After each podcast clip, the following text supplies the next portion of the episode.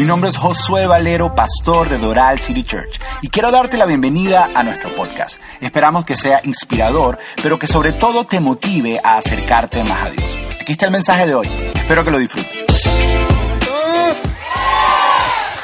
Es una pregunta, a lo mejor soy el único loco, pero ¿para cuántos ya empezó la Navidad? Para mí también. Para mí música de Navidad a partir del primero de noviembre. Olores de Navidad a partir del primero de noviembre. Clima de Navidad no sé cuándo, porque en Miami nunca hay clima de Navidad. Y comida de Navidad hasta diciembre, porque si no salimos rodando en enero. Ok, si es tu primera vez con nosotros, te damos la bienvenida. Gracias por estar aquí, por acompañarnos. Mi nombre es Josué Valero. Nuestra visión es bien sencilla y bien fácil.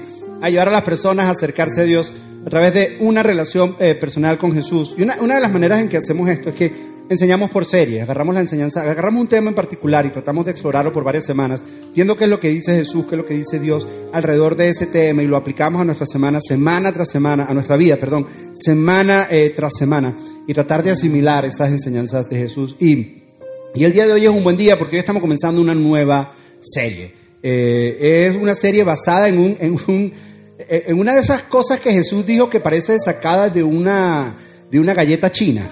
De esas galletas chinas que uno abre y dice, y además son cosas súper profundas que uno no entiende. Y dice, uy, qué interesante. Y toma foto, lo publica en Instagram y no sabes qué es lo que está diciendo.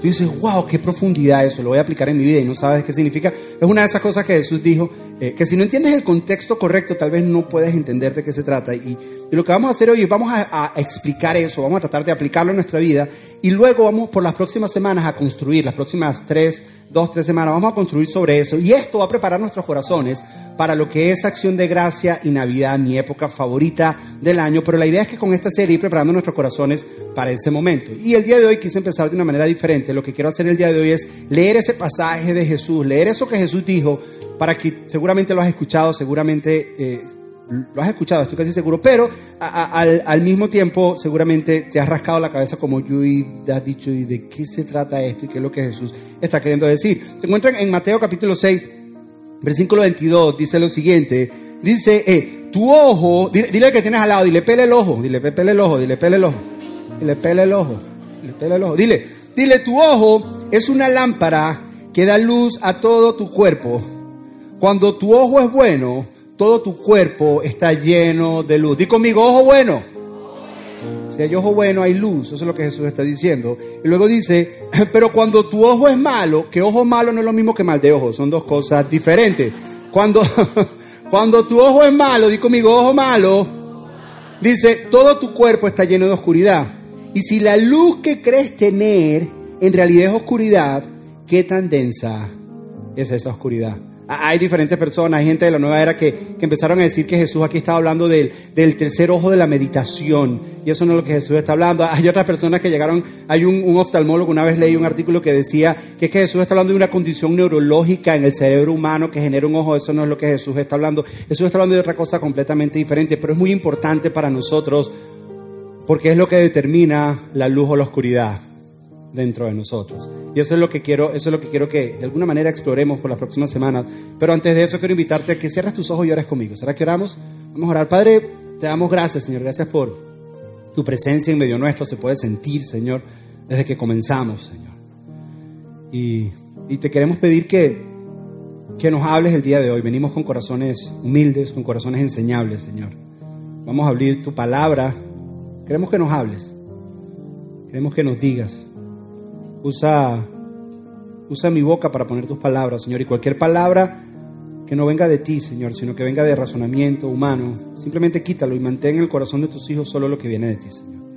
Queremos poner este tiempo, Señor, continuar poniéndolo en tus manos. En el nombre de tu Hijo Jesús.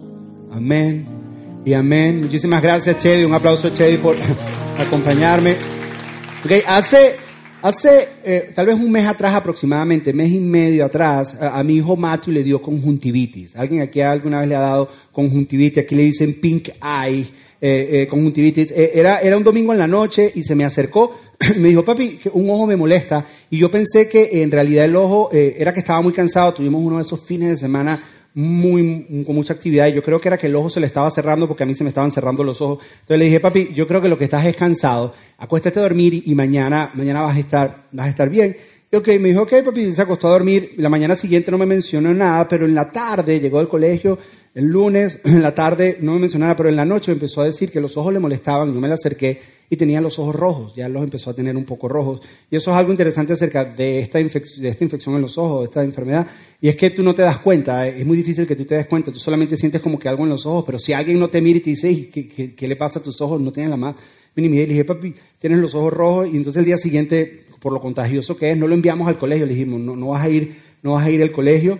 Y y nosotros, en vez de llevarlo al doctor, teníamos unas gotitas que el doctor le había mandado hace un tiempo atrás. Y tú sabes que cuando uno se hace papá, se hace doctor. Enseguida tú te gradúas, eres médico, eres MD, doctor general, y puedes recetar todo lo que tú quieras, dependiendo de la farmacia que te dé. Entonces, eh, eh, eh, estaban las gotitas ahí, dijimos, vamos a echarle las gotitas, y no va para el colegio, entonces le, echamos las gotitas en la mañana.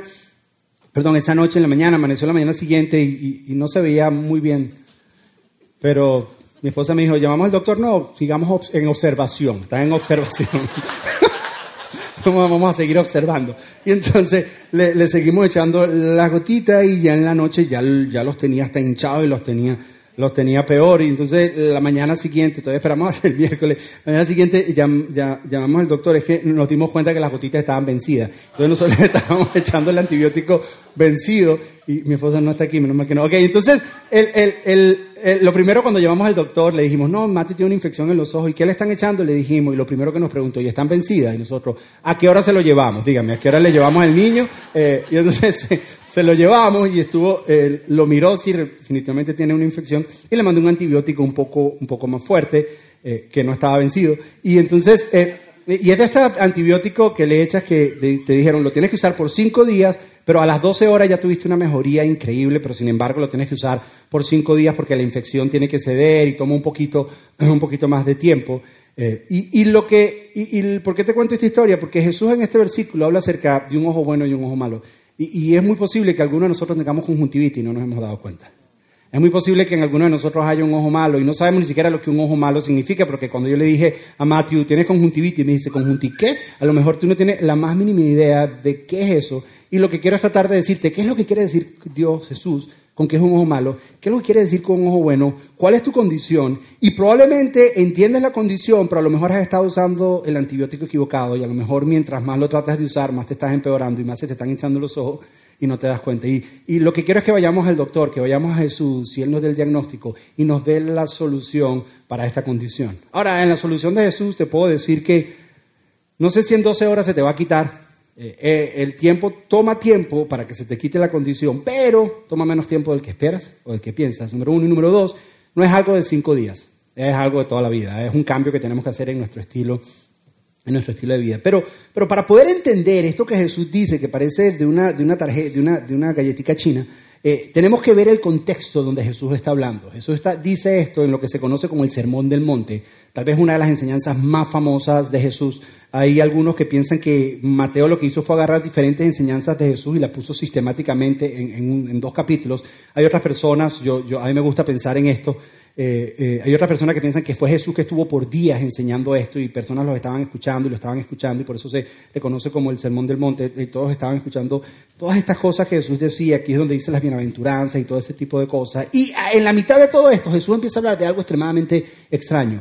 Empieza a hablar acerca de inversiones, la manera en que invertimos nosotros, que es así como que raro. Y Jesús empieza a decir, eh, si tú inviertes en este lugar, tienes que tener cuidado porque el retorno no es como tú esperas. Es más, vas a perder más de lo que ganas. Pero te voy a decir un lugar donde invertir. Si tú inviertes en este lugar, tu retorno va a ser al 100%. Va a ser mucho, mucho más amplio. Y entonces eso empieza a hablar de inversiones. Y cuando nos habla de inversiones, como este consejero de cómo invertir, nos dice qué debemos evitar, qué debemos hacer y la razón por la cual debemos hacer cada una de esas cosas. Y en ese contexto es que saca eh, el dicho este de galletica china de Jesús. Entonces, eh, vamos a ver un poco qué es lo que dice Jesús. Jesús dice, Mateo capítulo 6, versículo 19, dice, no almacenes tesoros aquí en la tierra, donde la polilla se los comen, el óxido los destruye y los ladrones entran y los roban. Jesús dice, ¿sabes qué? Tú tienes tus tesoros, tienes tus riquezas. Dice, no los almacenes aquí en la tierra, de la manera en que en ese entonces la gente almacenaba o guardaba las riquezas que tenía, era que compraba ropa, por ejemplo. Pero entonces dice, ten cuidado porque la ropa con el tiempo, la polilla se le empieza a comer. Así como está tu suétercito de Navidad que huele feo ahora que lo vas a sacar y tú lo empiezas a hacer cucaracha y todo. Si lo dejas con mucho tiempo, dice, la polilla se lo empieza, se lo empieza a comer.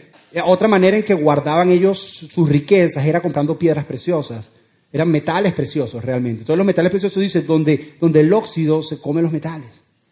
Y, donde los ladrones, de otra manera, era con granos o tipos de comida, y dice, donde los ladrones pueden entrar en la noche y robarte los granos. ¿Qué es lo que está diciendo Jesús? Si todas tus inversiones y todas tus riquezas tú las tratas de mantener aquí en la tierra, eventualmente se pueden destruir. Eventualmente las puedes empezar a perder sin darse cuenta porque eventualmente eso es lo que va a ocurrir. Y atención, Jesús no está diciendo que no debemos ahorrar. Jesús no está diciendo que no debemos planear porque estaría en contra de lo que dice Proverbios. Proverbios dice que tenemos que planear y tenemos que. Eso no es lo que está diciendo. Jesús está hablando que tengamos cuidado con una actitud que pueda haber en nosotros, que nuestras riquezas aquí, si yo las concentro aquí y las mantengo todas aquí, ahí es donde está mi seguridad, ahí es donde siento éxito, ahí es donde siento valoración, ahí es donde siento significación. Si yo luego acumular y acumular y acumular mucho y lo tengo todo en mi posesión, entonces ahí es que me voy a sentir seguro y ahí es que voy a ser alguien. Jesús dice, ten cuidado, ten cuidado de hacer eso. Porque eventualmente eso va a empezar a destruir y si tu significación, tu valoración y tu seguridad está en eso, ¿qué vas a hacer cuando eso se destruya? ¿Qué vas a hacer cuando eso desaparezca? ¿Qué vas a hacer cuando eso ya no esté ahí? ¿Qué vas a hacer cuando tu fama se vaya? ¿Qué vas a hacer cuando ya no sea? ¿Qué vas a hacer cuando eso ya no esté? Entonces no, no, vas a tener valor. Entonces Jesús nos dice, te voy a decir otro lugar donde invertir. Entonces Jesús te dice, en vez de mentir ahí, te voy a decir dónde invertir. Dice, dice, almacena tus tesoros en el cielo, donde no hay polilla, donde no hay óxido y donde los ladrones nos roban. Y Jesús dice, eso es lo que está proponiendo, es que es como si hubiera una cuenta de banco en el cielo a tu nombre. Y que de alguna manera tú puedas hacer una transacción de aquí para allá. Que tú puedas decir, ok, tengo aquí mis transacciones y tengo aquí, pero en vez de invertirlo aquí para ganar mucho y, acumular, voy, voy, a hacer una transacción para allá. Y Dios me lo va a cuidar allá y allá no le va a pasar nada. Ojo, y no significa que es que lo vas a usar cuando estás allá nada más. Porque en momentos de necesidad Dios te lo va a mandar cuando estás acá. Porque yo a veces me he puesto a pensar, a veces, no, es que cuando llegues allá vas a tener, allá no vamos a necesitar nada. Pero hay una manera de asegurarlo. Hay una manera de asegurarlo. Y sí, lo vas a tener allá y lo vas a disfrutar porque Él habla de coronas que tendremos allá. Pero al mismo tiempo tú puedes transicionar y cuando lo necesitas lo tienes acá. Pero Jesús dice, hay, una manera de, de transicionar de aquí, de aquí, para allá. Jesús está hablando de esto. Dice, no almacenes aquí, almacena en el cielo, almacena, porque si tú pones tu confianza y tus tesoros en lo que está aquí, ¿qué va a pasar cuando se destruya? ¿Qué va a pasar cuando no esté? Me, hizo recordar cuando estaba preparando esto en la gran recesión que hubo en el 2007. En el 2005, 2006, tú le preguntabas a los realtors y decían, no, no, el, el mercado no va a caer. Y la gente compraba cuatro o cinco casas. No, el mercado no, eso es imposible. En este país no pasa eso y después todos con las tablas por la cabeza. Y todos en el medio de la recesión, y todos que no sabían. ¿Y qué fue lo que pasó? Yo veía personas con dolor en su corazón. ¿Por qué? Porque habían puesto todo aquí. Una vez más, y no significa que invertir es malo, no significa eso, no estoy hablando de eso. Estoy hablando de cuando tú pones tu confianza ahí. Cuando pones tu significación, tu, valoración ahí, cuando pones, es que aquí esto es lo que vale, esto es lo que es importante, esto es esto. O, las personas, y, mi intención no es ofender a nadie, pero, eh, eh, por ejemplo, la situación en Venezuela, yo tengo 21 años acá, pero yo hablaba con personas que vinieron ya después y en un tiempo hablaba con ellos y me decían, no, en Venezuela nunca va a pasar eso. Venezuela es un país muy rico. Lo que te estoy queriendo decir es que nada en esta tierra es seguro. Jesús está diciendo, ten cuidado. Ten cuidado de tratar de buscar seguridad eterna y felicidad eterna con cosas temporales.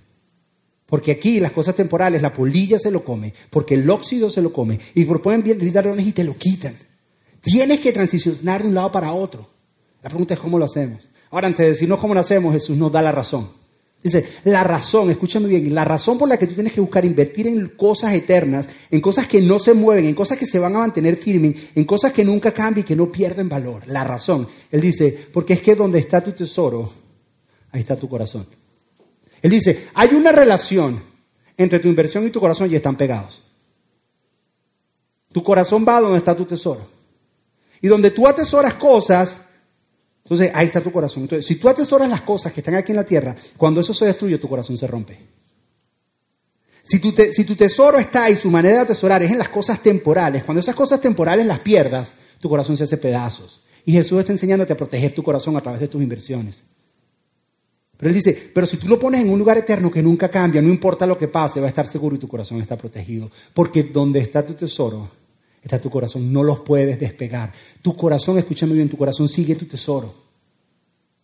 tu corazón sigue, sigue tu tesoro. Eh, hay personas que dicen, no, es que cuando se me dé este negocio y ahí está todo el corazón y ahí está toda su seguridad y no se les dé el negocio y su corazón se les revienta. No, cuando consigue esta casa y te compras la casa y llega un huracán y se la lleva. ¿Cómo queda tu corazón? ¿Cómo queda? Cuando me den esta promoción, ahí sí voy a ser alguien, van a conocer mi nombre y van a dar la promoción a otra persona. ¿Cómo queda tu corazón? Eso es lo que está haciendo, diciendo Jesús. ¿Cómo tú vas a poner tu valoración y tu unificación en cosas que tú no estás seguro que son temporales? Vamos a pasarlas a cosas eternas que nunca cambian. Cambia tu inversión, haz transacciones que te lleven de aquí para allá. La pregunta es cómo las hacemos. Y después en todo esto, cuando dice, ¿dónde está tu tesoro? ¿Dónde está tu corazón? Es que Jesús no dice la frase de galleta china. Es aquí donde Jesús viene y nos dice, tu ojo es como una lámpara que da luz al cuerpo. Cuando tu ojo está sano, todo tu cuerpo está lleno de luz.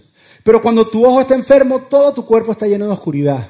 Y si la luz que crees tener en realidad es oscuridad, qué densa es esa oscuridad que tú dices, ¿de qué estás hablando Jesús? ¿Qué tiene que ver el ojo? ¿Qué tiene que ver, o sea, de qué estás hablando? Y, para poder comprender esto, número uno, Él nos está diciendo que la manera en que tú percibes el mundo es que lo determina la luz que hay dentro de ti. La manera, lo que tú ves y en lo que tú enfocas es lo que determina la luz que está dentro de ti. Ahora, pero para poder entender esto que Jesús está diciendo, tienes que entender que Jesús está usando dichos judíos de la época. Es como, como esos dichos que nos decía, que nos decía nuestra mamá cuando crecíamos, dime con quién andas es porque los conocemos y sabemos qué está queriendo decir y cuál es el mensaje que está detrás de eso. Es como esos dichos que nos decían, camarón que se duerme, amanece en paella. esas cosas que, que, a uno le, le enseñaban de pequeñito. Eso, eso es lo que, lo que está queriendo decir Jesús. Y esto es un dicho. Cuando Jesús dice, ojo bueno, ojo sano y ojo enfermo, es un dicho para ellos. Porque para los judíos el ojo significaba más que, que ver. Representa tu actitud hacia las otras personas la manera en que percibes el mundo. Y no es solo ver, sino es ver y cómo responder a las necesidades de las demás personas. Eso es lo que está queriendo decir. Entonces, para ellos, el decir un ojo bueno, una persona con un ojo bueno, escúchame bien, perdón, es una persona que tiene la capacidad de ver necesidades de las otras personas y responde a esas necesidades. Eso es lo que significa un ojo bueno. Es una persona que va caminando y ve una necesidad y en su corazón generoso dice, yo voy a cubrir esa necesidad. Ese es un ojo bueno. Es por eso que Proverbios dice, dice que bendecido es el generoso que ayuda a los pobres. Ahora, esa palabra bendecido es el generoso, esa palabra generoso en el original es bendecido el que tiene buen ojo o un ojo sano porque ayuda a los pobres, porque tiene la capacidad de ver cerca de él, ver las necesidades y de alguna manera dar. Y por eso es que dice que la luz está dentro de ti. ¿Por qué? Porque la luz de Dios empieza a manifestar y tú empiezas a sentir dentro de ti la naturaleza generosa de Dios. Y sientes lo que eso significa.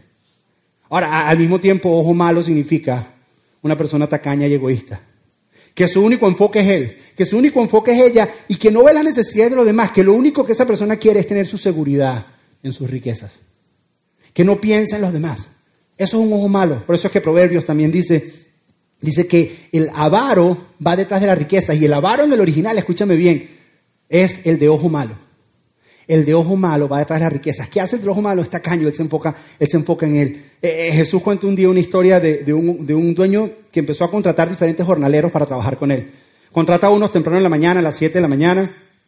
A otros los contrata como al mediodía. A otros los contrata como a las 3 de la tarde. Y a uno los contrata como a las 5 de la tarde. Y a las 6 les va a pagar a todos. ¿Quién empieza a pagar? Por los últimos que contrató hasta los primeros. Cuando le paga el último, le paga una buena comisión y los que contrató a las 7 de la mañana dijeron, wow, si le pagó eso a los que trabajaron una hora, nosotros que hemos estado aquí todo el día, imagínate lo que nos va a dar. Y el jornalero empezó a pagarle lo mismo a todo el mundo. Y los que estaban de las 7 de la mañana se molestaron. Y le dijeron, ¿cómo a ti se te ocurre? Si nosotros llevamos aquí trabajando de temprano. Y él le dice, ¿te pagué lo que te debía o no te pagué lo que te debía? ¿Ese no fue nuestro trato?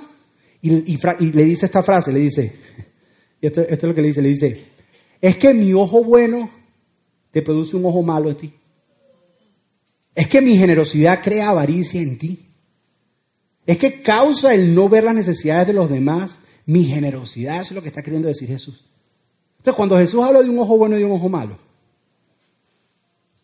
está hablando de nuestra capacidad de ver las necesidades de los demás y de la generosidad. ¿Sabes qué está queriendo decir Jesús? Que nuestra manera de transferir, escúchame bien, transacciones de lo que tenemos acá al cielo es ayudando a los necesitados. Es viendo necesidades. Es dando a los demás. Es supliendo a los demás. Es nuestra manera de transferir de aquí para allá. Fíjate que él habla, él habla de dos inversiones, el cielo y la tierra, y habla de dos ojos, bueno o malo. Lo que determina tu inversión es el tipo de ojo que tienes. Y algunos de nosotros andamos con conjuntivitis y no nos hemos dado cuenta. Algunos de nosotros andamos con conjuntivitis y no nos hemos dado cuenta. La pregunta, ¿cuál es el remedio? El próximo versículo. ¿Cuál es el remedio? ¿Cómo me encargo de sanar el ojo? ¿Cómo me encargo de que mi ojo esté bien? ¿Cuáles son las gotitas? Porque las que tengo como que están vencidas. ¿Cuáles, ¿Cuáles son las gotitas que necesito usar? Y nadie nunca sabe cuál es el versículo que viene o que se encuentra en este contexto. Porque Jesús habla de dos inversiones, Jesús habla de dos ojos y ahora habla de dos amos. Dice, nadie puede servir a dos amos.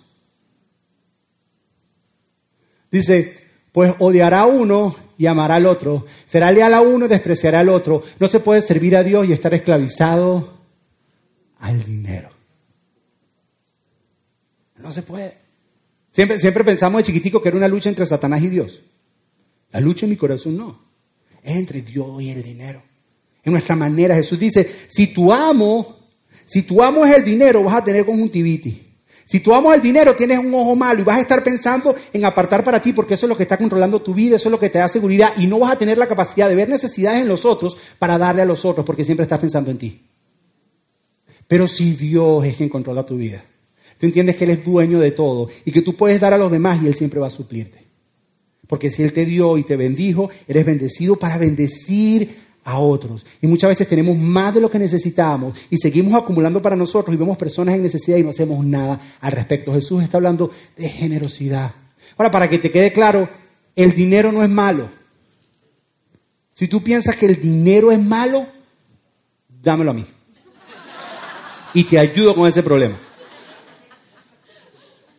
En Venezuela había un programa que decía, el hermano Coco no toca ese cochino dinero. El dinero no es malo. Yo puedo tener 100 dólares. Puedo tener 100 dólares y esos 100 dólares los puedo usar para bendecir o para maldecir. Yo determino para qué son. Yo puedo agarrar 100 dólares y decir, ok, estos 100 dólares los voy a usar para, para darle al necesitado que no tiene de comer, para darle medicina al que necesita, para darle ropa al que no tiene con qué vestirse. O puedo agarrar esos mismos 100 dólares para comprar vicio, para comprar droga y para, y para comprar cosas que no debo estar comprando. Yo determino qué es el dinero. Yo no sé si tú, cuando el pueblo de Israel salió de Egipto, esto es algo que, cuando el pueblo de Israel salió de Egipto, mucha gente no sabe que ellos se llevaron todas las riquezas de Egipto. Todo el dinero que José les hizo a ellos, cuando ellos se fueron, estaban tan desesperados que le dieron todo el oro, le dieron todas las vestimentas, le dieron todas las ollas, le dieron todo. Ahora, eso que ellos recibieron no era malo. Y ellos lo tenían con ellos y no era malo. El problema fue que cuando Moisés se tardó mucho allá arriba, ellos convirtieron las riquezas en un ídolo. Lo convirtieron en un becerro de oro y dijo, ya tú no eres, ya él no es nuestro Dios, ahora tú eres nuestro Dios. Y es lo que muchos de nosotros hacemos con el dinero. Lo convertimos en un becerro de oro y se convierte en nuestra confianza se convierte en lo que sostiene nuestra vida. Y eso es lo que causa en nosotros conjuntivitis. Eso es lo que no nos permite ver, eso es lo que nos da un ojo enfermo, que no nos permite ser generosos. Porque confiamos en el dinero. Y cuando hacemos eso tenemos el amo incorrecto. Y tenemos que tener cuidado, porque cuando caemos en eso, caemos en lo que la Biblia llama el engaño del dinero. En la parábola de los diferentes terrenos, Dice que el terreno de las espinas dice que no pudo crecer la palabra de Dios por el engaño del dinero. Cuando tú dejas que el dinero sea tu Dios y controle tu vida y tú pones toda tu seguridad en el dinero en ese momento. En ese momento estás engañado y no eres libre. Escúchame bien, Jesús está queriendo hacer esto porque Él nos quiere liberar. Él, quiere, él dice, yo quiero que tú protejas tu corazón y tu corazón está conectado con tu inversión. Invierte en cosas del cielo y eso va a proteger tu corazón porque de tu corazón mana la vida. Jesús está queriendo es proteger y cuidar tu corazón. Él no está detrás de tu dinero, Él está detrás de tu corazón. Ahora, quiero que les quede bien claro que esto de la generosidad que estamos hablando no se trata únicamente de dinero. Porque todo tú escuchas esto y tú dices, ah, o sea, que la próxima semana van a hablar de plata, yo no vengo más. No se trata de dinero. Si tú piensas que este tema de la generosidad es solamente dinero, estás extremadamente equivocado. Porque tienes que entender que todo lo que tú tienes, tu tiempo, hay cosas más valiosas que tú tienes que el dinero, como tu tiempo, tus talentos. E, eso también es parte de una vida generosa y dárselo a Dios. ¿Por qué Dios empieza con el dinero? Porque es lo más fácil, es lo más sencillo y es lo más barato que tú tienes. El dinero es lo más barato. Para mí mi tiempo vale más que el dinero. Mis hijos valen más que el dinero. El dinero es lo más barato que tú tienes. Y se vamos a comenzar por lo más barato. Lo que pasa es que nosotros lo atesoramos tanto. Y es lo que más se ve. Entonces, cuando hablo de generosidad, estoy hablando de tu tiempo, tus recursos, estoy hablando de tus talentos, estoy hablando de tus habilidades, cómo tú puedes ser generoso con todo eso. Y para esto se requiere, escuchen bien, es imposible hacerlo sin un paso de fe. Es cuestión de fe. Es cuestión de transferir una confianza de un lado hacia el otro. De eso se trata. De un lado hacia el otro. Imagínate que, hablando de inversiones, que a ti alguien te deja llegar y te dijera, oye, eh, quiero que inviertas en, esto en la bolsa. Tú le preguntas, ¿y cómo es eso? Tú quieres estar seguro de cómo es. En estos días, mi esposo y yo estábamos conversando acerca de, eh, de ver si, si, si sacábamos dinero, yo no sé dónde, para invertir en Disney. Sí, de verdad. Porque es que ahorita el, 12 de noviembre sale Disney Plus. No sé si tu hijo ya te tiene loco con Disney Plus. No, que yo quiero Disney Plus y que yo quiero Disney Plus. Y mi esposa dijo, y Disney Plus como que se va para arriba ahora Disney. Vamos a meter dinerito en Disney. No vayan a meter dinero en Disney, que nosotros lo vimos primero. Nosotros vamos a meter dinero. Y, hablé, y hablé, y hablé con, un amigo que me lo deja la bolsa y le digo, oye, revísate ahí Disney a ver cómo se está moviendo. Y yo no soy nunca de esto. Y hay gente que es más inteligente que yo en este tipo de cosas y en otro tipo de cosas también. Entonces, e, este hombre analizó la bolsa y el día siguiente me dijo, ya metí dinero, ¿no quieres meter? Porque ya lo fui analizando y la cosa se mira interesante. Ahora todos van a invertir en Disney, ¿verdad? Pero ¿qué es lo que te quiero decir? Que tú quieres estar seguro antes de hacer la inversión. Yo sé lo que Jesús te está diciendo. Jesús dice, mantén tu inversión aquí en la tierra y un 90% de esa inversión se te va a perder. Pero empieza a invertir en el cielo y vas a tener un retorno increíble. Pero tienes que dar un paso de fe. ¿Sabes qué es lo que pasa? que para nosotros el cielo no es una realidad. Para nosotros el mundo espiritual no es una realidad. Nosotros pensamos que estamos jugando. ¿Sabes cómo yo sé? Porque todo el mundo quiere ir para el cielo, pero nadie se quiere morir. Es como una risa nerviosa, así que... Para nosotros el cielo no es una realidad. Pero si nosotros de verdad el cielo fuera una realidad, ¿sabes cómo hubiéramos nosotros? Nosotros diríamos, ok, mi estilo de vida está dentro de este margen, de aquí a aquí, y todo lo extra lo voy a invertir allá, porque allá es donde está seguro. Yo voy a vivir de aquí a aquí y todo lo extra, voy a hacer transacciones para que vayan para allá. Voy a empezar a ayudar a personas en necesidad. Voy a empezar a dar, voy a empezar a dar, voy a empezar a hacerlo. Para asegurar mis inversiones. Pero eso requiere, eso requiere un paso de fe. Eso requiere que te atrevas. Y a veces mucha gente dice, bueno, y hay ciertos momentos en la vida que a personas les piden ciertos pasos de fe que a veces no parecen un paso, parecen un brinco. Y tú, preguntas, Dios, y entonces, y voy a estar seguro. Y, Dios te dice, la pregunta es si tú confías en mí o no confías en mí. De eso se trata. Tenemos que entender, escúchame bien, que así como dijo Pablo en algún momento en el libro de Hechos, que estaba, estaba repitiendo las palabras de Jesús, que él dijo, es más bendecido dar que recibir. Es más bienaventurado dar que recibir. Y la palabra bienaventurado, escúchame bien, la palabra bienaventurado significa que es mucho más feliz el que da que el que recibe. Y si tú alguna vez has dado en tu vida, sabes que tengo la razón. Si tú vienes, tú has sido generoso y has dado al necesitado, te has encontrado en una, situación, en una situación donde tú das, no me vas a poder negar que se siente mejor dar que recibir. Recibir a veces se siente hasta como medio feito. Entonces se requiere humildad. Es mucho mejor dar que recibir. El que da es una persona mucho más feliz. Piensa ahorita en la Navidad, en los regalos que te tocan dar. Piensa, no eso que te toca dar obligatorio en la oficina, que okay, me toca el regalo. No, no. E-, ese regalo que estás preparando para esa persona que tú dices, ok, le voy a comprar este regalo, piensa en el regalo. Dime si tú no te emocionas diciendo, quiero verle la cara cuando lo abra. Yo, quiero, yo quiero verle la cara cuando lo abra. Quiero, ¿Por qué? Porque, porque te causen emoción. Porque cuando das, no solamente recibe el que recibe, sino el que da, el que da también recibe. Es mucho mejor dar. Mucho mejor que. Y no sé si te das cuenta que las personas generosas son más felices que las demás. Entonces las personas generosas tienen más amigos. De verdad, ¿a quién le gusta estar con un tacaño? A nadie. A nadie. Pero el problema del tacaño es que tiene una oscuridad dentro de él, porque eso es lo que dice, el ojo malo tiene una oscuridad dentro de él, pero él cree que es luz. Cuando tú eres tacaño y tienes conjuntivitis tú no sabes que tú la tienes, y tú piensas que tienes una luz por dentro y todo el mundo dice, usted mantiene los ojos enfermos y nadie se ha dado cuenta. Tipo, ni se ha dado cuenta y todo el mundo lo sabe. Y tú crees que es luz que está dentro de ti, pero realmente es tinieblas. Pero si tienes el ojo bueno, es la luz de Dios que se empieza a ver dentro de ti, porque ves las necesidades de los demás, porque estás compartiendo la naturaleza generosa de Dios en este momento.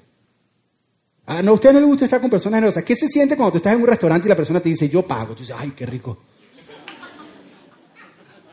Dice, no. O, o, cuando una persona te da de su tiempo para tomarse un café contigo y conversar, porque no es solo dinero. ¿Qué, sientes tú en ese espacio con esa persona? Y dices, ¿sabes qué? dices, wow, yo sé que tú eres una persona ocupada, pero abriste tiempo para escucharme. O a lo mejor estás en medio de una mudanza y andas solo y no tienes gente ayuda y una persona para todo en su día para irte a ayudar a ti. Tú dices, wow, ¿cómo te sientes tú? Y, a lo mejor tú no querías hacerlo al principio y, te cuesta, pero después que tú lo haces y eres tú el generoso, ¿cómo te sientes tú? Así, la generosidad tiene esa bendición. ¿Qué es lo que Dios quiere? Dios quiere que seamos, escúchame bien, ríos de bendición, no estanques. El estanque empieza a podrirse se empieza a dañar y se empieza a destruir. Pero mientras tú mantengas la bendición de Dios fluyendo y fluyendo por tu vida, de eso se trata. Se trata de ser ríos de bendición para otras personas. ¿Y cómo lo hacemos con el ojo bueno? Es, es pelar el ojo. Es abrir el ojo y ver dónde hay necesidad y ver cómo yo puedo ser generoso ante esa necesidad que está ahí. Ahora, la razón por la que no somos generosos, voy a serte bien sincero. Uno es porque somos tacaños.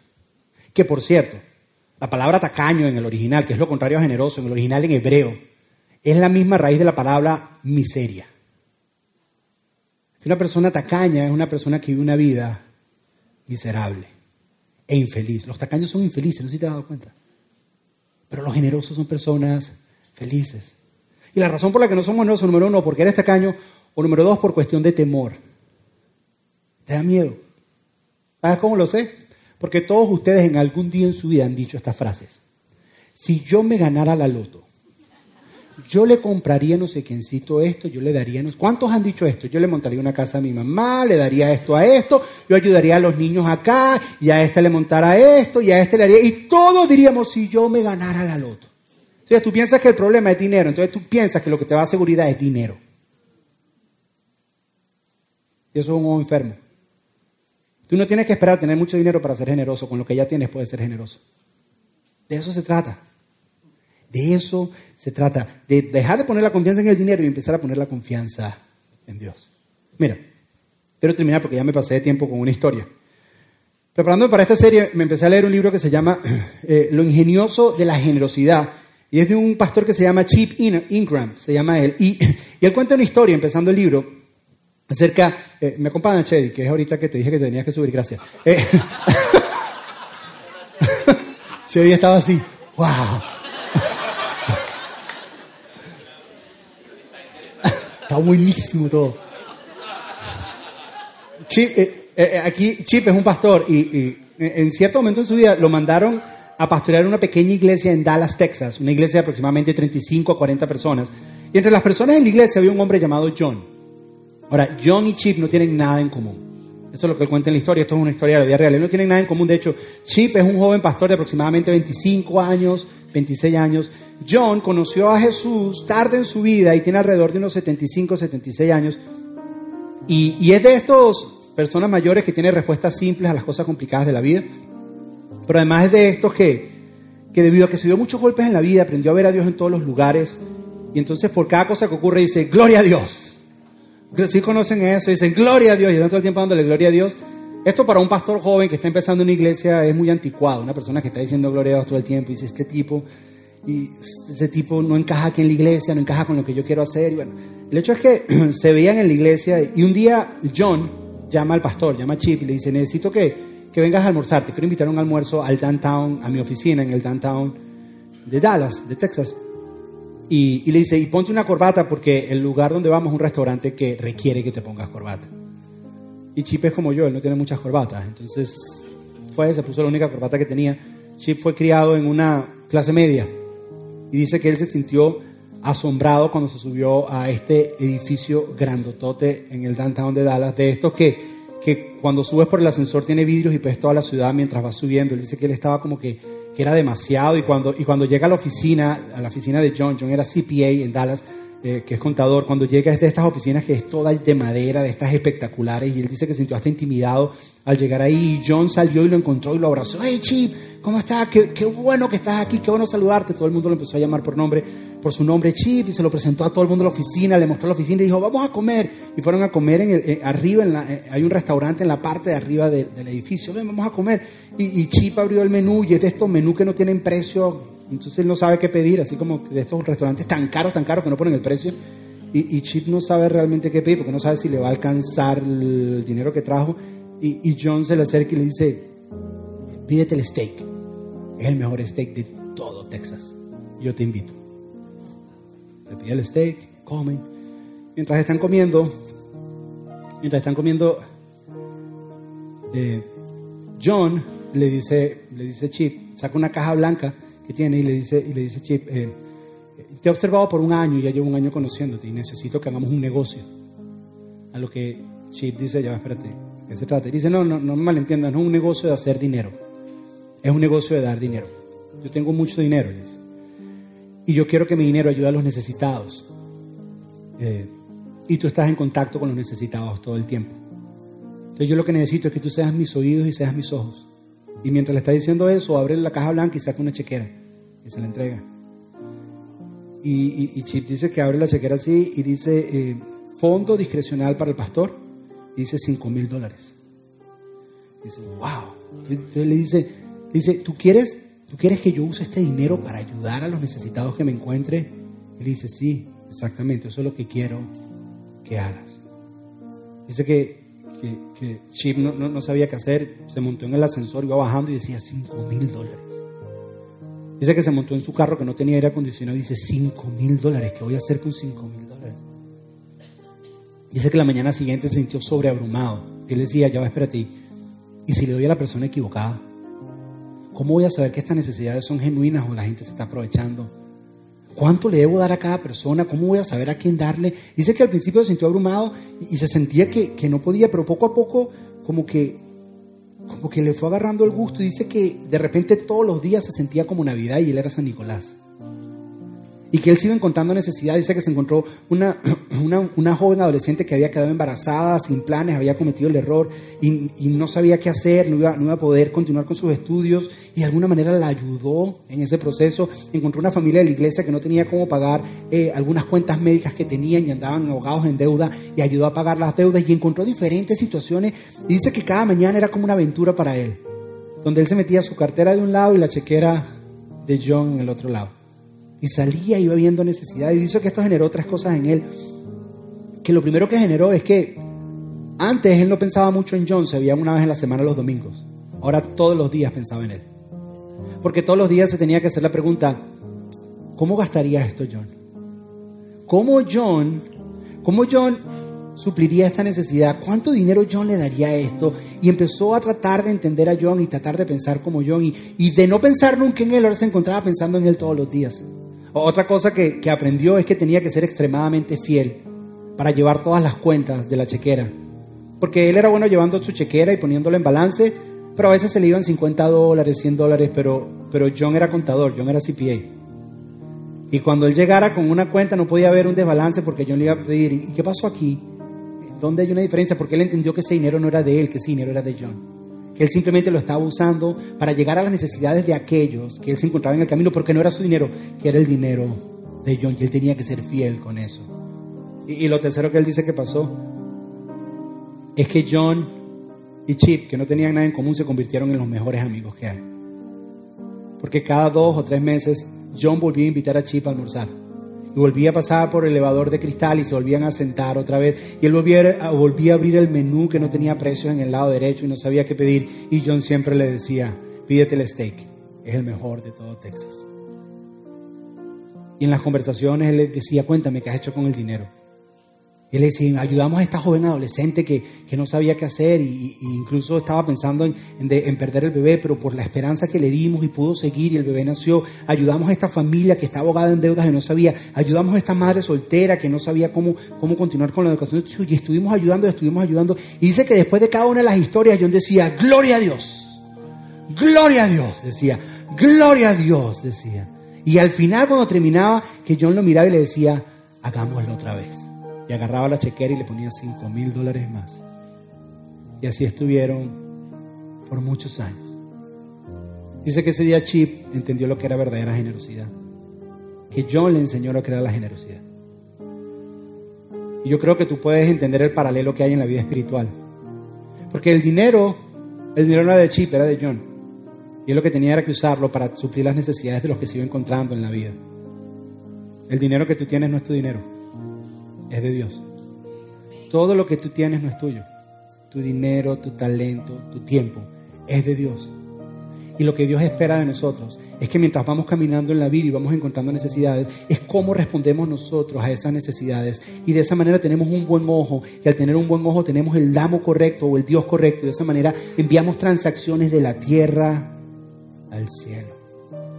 Es entender que si todo lo que tenemos es de Dios, entonces tenemos que ser fieles en la manera en que lo administramos porque no es de nosotros, es de Él.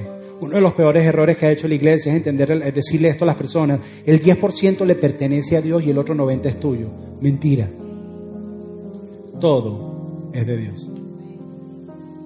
El 10% es otra cosa que si quieres te la explico otro día. Pero todo es de Dios. Todo. La pregunta es cómo respondemos a la generosidad. Entiende lo siguiente el corazón de la generosidad. No es que Dios esté interesado en tu tiempo, ni esté interesado en tu material, ni esté interesado en tus cosas materiales, ni en tu dinero. Es que Dios está interesado en tu corazón. Porque la generosidad es una ventana, o es la ventana de intimidad hacia Dios.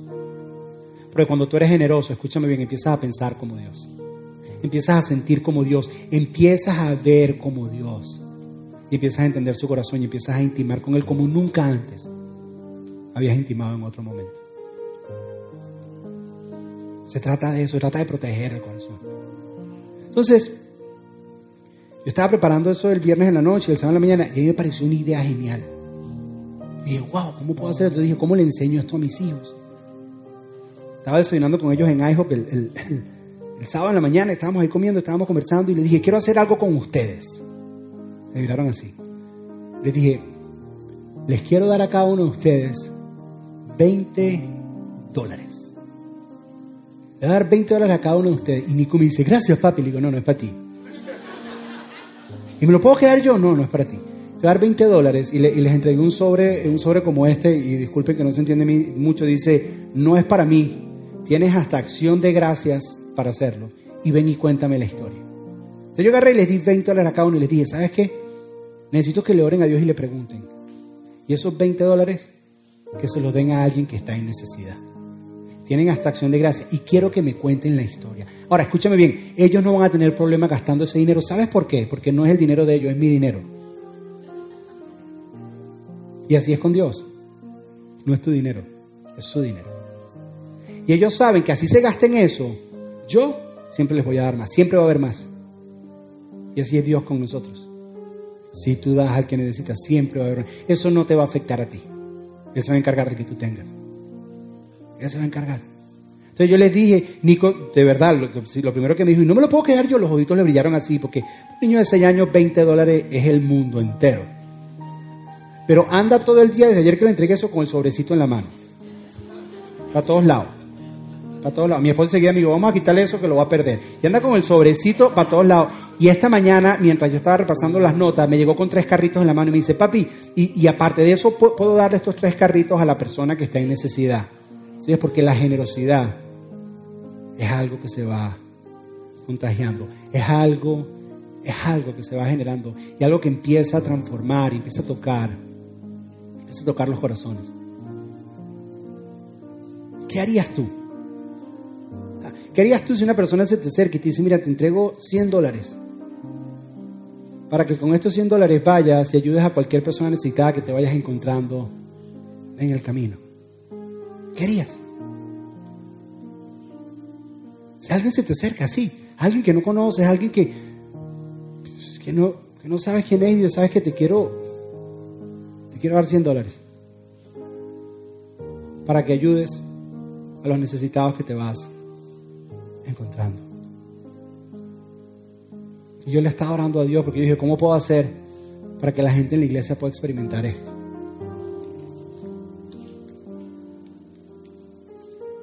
Y tengo 100 dólares, todavía no sé a quién dárselos. ya, había, ya había quien se lo voy a dar, pastor. A ver, gloria a Dios, dice.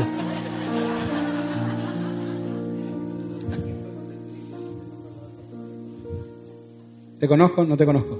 Ok, varias cosas en este trato secreto que estamos haciendo tú y yo. Número uno, no es para ti. Es que el que estoy en necesidad soy yo.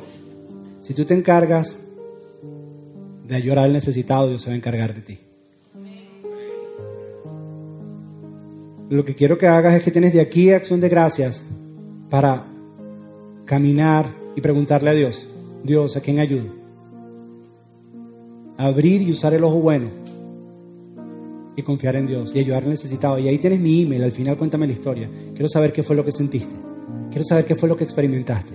Quiero, quiero que me expliques qué fue esa luz que sentiste por dentro, que a lo mejor te va a sanar. Yo no sé cuál es tu condición, no sé si tú tienes conjuntivitis o no tienes conjuntivitis, no se te nota, no sé. Pero eso, eh, eso es lo que te quiero invitar a que hagas, que agarres ese dinero al necesitado. Ahorita, al que, al que terminé en la primera reunión, se lo dio una persona y se me acercó al final y me dijo, una pregunta, ¿y en el libro cómo le dijo Chip que él sabía cuáles eran las personas? Así como que dio como que una pista o algo. Y estas fueron las palabras que yo le dije. Le dije, mira, cuando tú abres tu corazón a ser generoso y ayudar a las personas, va a ser muy claro cuando Dios te hable. No va a haber duda. Tú vas a decir, es esto. Y no hay duda. Cuando tu corazón está abierto de esa manera, no hay duda y tú dices, es aquí donde... Y tu temor es, ¿será que me van a manipular? ¿Será que me van a usar? No va a haber duda. Aquí lo importante es algo que Dios quiere hacer en ti. Vas a experimentar la naturaleza de Dios. ¿Qué tal? Escúchame bien. Si todos nosotros esta semana, yo le di 100 dólares a él, pero si cada uno en nuestra capacidad de decir 5 dólares, 10 dólares, 15, 20 dólares, esta semana decir voy a apartar esta cantidad de dinero, lo voy a aguantar ahorita. Y cuando vaya por la semana, le voy a preguntar, ¿dónde quieres que lo ponga Dios? ¿Dónde quieres que lo ¿A quién voy a ayudar con este dinero? ¿Qué tal si practicamos eso esta semana? Una vez más. A lo mejor no es dinero, a lo mejor es tiempo. A lo mejor es tu talento. A lo mejor es tus recursos. Comenzamos con el dinero porque es lo que más se ve. Termino con esto que me mandó un amigo un día. Me dijo lo siguiente. Me dijo, en la creación hay un código, hay un ADN en la creación, hay un principio que es que nada en la creación existe para sí mismo. El sol da luz y calor, no para él, sino para los demás. Los ríos no corren las aguas para ellos, sino para los demás. Los árboles no dan frutos para ellos, sino para los demás. Las flores no dan fragancia para ellas, sino para los demás. Hay un principio en la creación, que es que la creación existe para los demás. Y ese principio está dentro de ti. Por eso es cuando tú te quieres ganar la loto, le quieres dar a los demás. Porque está dentro de ti. El problema es que tenemos tenemos conjuntivitis y estamos enfocados en que eso es lo que nos da seguridad, cuando eso es simplemente un instrumento para mostrar el amor de Dios a otros. Cierra tus ojos y vamos a orar. Padre, gracias, Señor. Nos confesamos con conjuntivitis, Señor. Muchos aquí, Señor, hemos crecido con un ojo malo, Señor, porque porque no entendíamos estos principios, Señor. Queremos pedirte que nos ayudes, Señor. Esto es un asunto de confianza, Señor, y queremos confiar en ti. Queremos ser de esas personas que tienen un ojo bueno. Queremos vivir viendo las necesidades de los demás y respondiendo a las necesidades de los demás, Señor. Queremos entender lo que verdaderamente es la generosidad, Señor. Que todo lo que tenemos es tuyo, Señor. Te pedimos que nos hagas sensibles, Señor esta semana, cuando estemos viendo necesidades, Señor, que no simplemente nos enfoquemos en nuestro mundo y muchas veces es viendo nuestras pantallas del teléfono, Señor, o viendo Instagram y no podemos ver nuestro alrededor, Señor. Permítenos levantar la cabeza y ver al necesitado, Señor. Puede ser que está con nosotros, puede ser incluso que está en nuestra propia casa. Permítenos abrir los ojos, pero no solamente verlo, sino responder, Señor. Danos la capacidad de responder, Señor. De la manera en que tú quieras. Sensibilízanos, Señor, y haznos, haznos una iglesia generosa. Queremos ser, Señor, reconocidos por la generosidad entre nosotros, Señor. Que cuando las personas se encuentren con nosotros haya tanta generosidad que ellos digan, yo no, yo no conozco mucho a tu Dios, pero lo quiero conocer porque tu generosidad me ha impactado. Y si tu Dios es así de generoso, yo lo quiero conocer. Ese es nuestro anhelo y nuestro deseo, Señor. Te pedimos esto en el nombre de tu Hijo Jesús. Amén y amén. Gracias por escuchar. Esperamos que este mensaje haya sido práctico y relevante para tu vida. Queremos animarte a que te suscribas en el podcast para que así te mantengas al día con nuestros mensajes más recientes. Si quieres más información acerca de Doral City Church, puedes ir a nuestra página web doralcitychurch.com. Una vez más, gracias y hasta la próxima.